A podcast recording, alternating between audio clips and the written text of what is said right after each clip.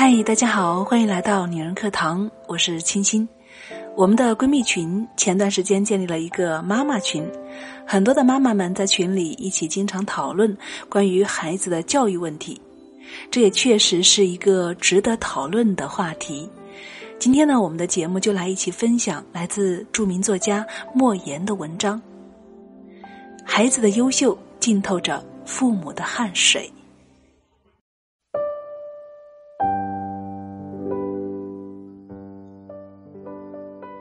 孩子的优秀浸透着父母的汗水。作者：莫言。年少时，我曾跟着母亲去捡麦穗。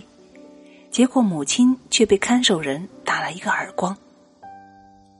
多年后，我与母亲再次与看守人在集市上相遇，看守人已是白发苍苍的老人。我想过去报仇，却被母亲劝住了。母亲只说了这样一句话：“儿子，那个打我的人与这个老人并不是一个人。”这就是我的家风。每个人从生下来最早接受的就是家庭教育，受到影响最大的也是家庭教育。这种教育有言传，有身教，甚至我觉得有身教重于言传。你生活在这个家庭里面，你的长辈、你的亲人，他们是一种什么样的方式对待工作、对待他人？我想会对孩子产生非常直接的、潜移默化的影响。因此，我觉得有好的家风，确实是对孩子的成长非常有利的。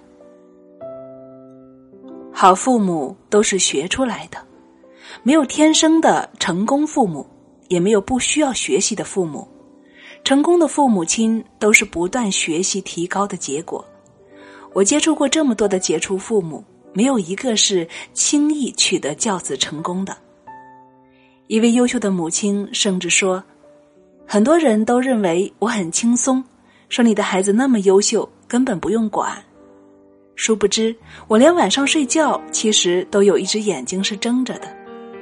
好母亲防患于未然，而不合格的母亲是，孩子的问题已经很严重了，甚至教师都已经找孩子谈话了，他都还没有意识到问题的存在。全国首届杰出母亲沈丽萍同志是个画家，她为了学画，不仅上了大学，而且还到中央工艺美术学院去进修。不仅买了书籍，而且还参观了数不尽的画展，听了数不尽的学术报告，可是却从来没有意识到培养孩子也应该花时间。直到孩子因为空难。导致身体严重残疾之后，他才开始真正学做母亲，并且由于自己的努力，终于帮助孩子战胜残疾。进入二十一世纪，信息社会对人的素质要求越来越高，任何岗位都要求培训考核，但似乎只有生养教育孩子不需要培训。好像自动就会上岗，而且永远不会下岗。其实这种认识是错误的。每一个人在做父母之前，都是要学习相关的知识的。关于怎么样做父母的意识和知识准备的越早越好，越充分越好。优秀的父母要用心。我接触过数百位优秀的父母。他们的一个共同点，就是在教育孩子上费尽了心思。有些人可能会说，有那么多的父母大字不识一个，不也教育出好孩子吗？其实文盲并非不会教育，这些父母同样是教育孩子的高手。焦点访谈节目曾经介绍过世界中学生奥数金牌获得者安金鹏的事迹。他家里极穷，考取了重点中学，却没有钱上。父亲说让孩子去打工，人家上了大学还没有工作呢，更何况你能不能考上大学还不知道。但是母亲坚决不同意，将家里唯一的一头驴卖了，孩子在中学里是唯一一位连素菜都吃不起的人，是唯一一位连肥皂都用不起的人。照这样来说，孩子全靠自己了吧？当面一问才知道，虽然这位母亲连小学都没有毕业，但他却让自己的孩子在小学之前就把四则运算做的是滚瓜烂熟。仅此一点，又有几个大学毕业的父母能够做得到呢？孩子的问题是父母问题的折射。很多父母将孩子的不好的习惯怪罪到学校身上，怪罪到教师身上，怪罪到孩子身上，却唯独没有怪罪到自己的身上。其实，孩子身上的多数习惯，无论是好习惯还是不好的习惯，都是我们父母在有意无意的培养出来的。就像上海人说上海话吃上海菜，四川人说四川话。吃四川菜一样，仿佛生来就会不需要培养，而事实并非如此。父母每时每刻都在教，以至于自己没有意识到自己在教，这就是浅教育，比显教育威力大得多的本质教育。优秀的孩子多是优质教育的结果，问题孩子多是问题家庭的产物。孩子的问题大多不是孩子自身造成的，而是父母问题的折射。父母常常是孩子问题的最大制造者，同时也是孩子改正错误与缺点的最大障碍。当务之急的不是教育孩子，而是教育父母。没有父母的改变，就没有孩子的改变。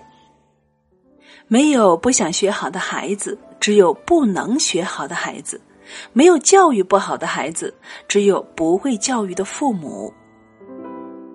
因此，在骂孩子之前，先骂自己；在打孩子之前，先打自己。只有这样，才能够彻底的改变自己。好成绩不只靠老师，也浸透着父母的汗水。关于素质教育与应试教育，全社会都要有一个正确的认识。应试教育是学校与家长都回避不了的问题，需要学校和家长共同来适应。应试能力教育与素质教育并不矛盾，没有应试能力的素质教育不是真正的素质教育。据统计，我国有近一千万闲散的未成年人。所谓闲散的未成年人，就是指理应在学校读书而不愿读书、选择辍学的孩子。这其中百分之九十四是学业失败的结果，学业落后、厌学、逃学、离家出走，成为当今未成年人犯罪的四部曲。因此，帮助孩子适应应试教育，也就成为了我们父母的一份应尽的义务。而帮助孩子减负的最好办法，是我们父母增负，就是我们父母能够成为孩子的导师。好成绩当然是学校老师带出来的，但在应试教育竞争如此激烈的今天，这些好成绩正越来越多的浸透着父母的汗水。好沟通都是听出来的。对于孩子进入初中、高中的家长来说，普遍存在一种困惑，那就是同孩子难以沟通。进入青春期的孩子与进入更年期的母亲的冲突更多，不仅是因为处于内在的心理动荡期，更重要的是两者的外部压力都很大。孩子面临的是升学的压力，母亲面临的是事业的压力，这就更需要加强沟通。优秀的父母在这方面大家都做得很好。他们良好的沟通来源于自觉的遵循了以下这三条原则。第一个步骤是倾听，就是让孩子把话说出来，并且听懂孩子话里的真实意思。第二个步骤是理解，就是站在孩子的角度想一想是不是有道理，结果往往是有道理的。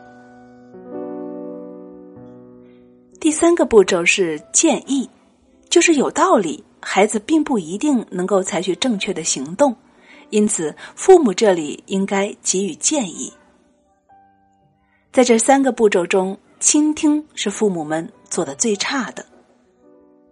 每一个孩子都是伴随着问题成长的，每一个父母也都是伴随着问题成长的。不碰到问题的孩子是找不到的，不碰到问题的父母也是找不到的。关键是要像那些优秀的父母们那样，能够静下心来去找到解决问题的办法。父母的浅教育化进孩子的血肉里面，智力不是最重要的，比智力重要的是意志，比意志重要的是胸怀，比胸怀更加重要的是一个人的品德。很遗憾的是，现在对品德重视的人不是越来越多，而是越来越少了。以父母们谈品德教育，等于不合时宜。至于说到一个人的胸襟和抱负，更是我们父母们不愿意听的海外奇谈，因为与当下的考试分数根本无关。而其实这些正是一个人成长中最最重要的。我们在看人物传记时，常常都会对人物幼年时的不同凡响留下极为深刻的印象，原因就是这种成就动机对一个人的影响巨大。意志、胸怀。品德等等这些最重要的因素，不是通过父母的说教等显教育就能够产生效果的，而是通过父母的行为及浅教育化进孩子的血肉里的。让孩子养成大襟怀的最好方式，除了父母能够做好的表率外，就是让孩子多读名著，多读伟人的传记。让孩子从小学会用伟人的眼光来看待社会和自己。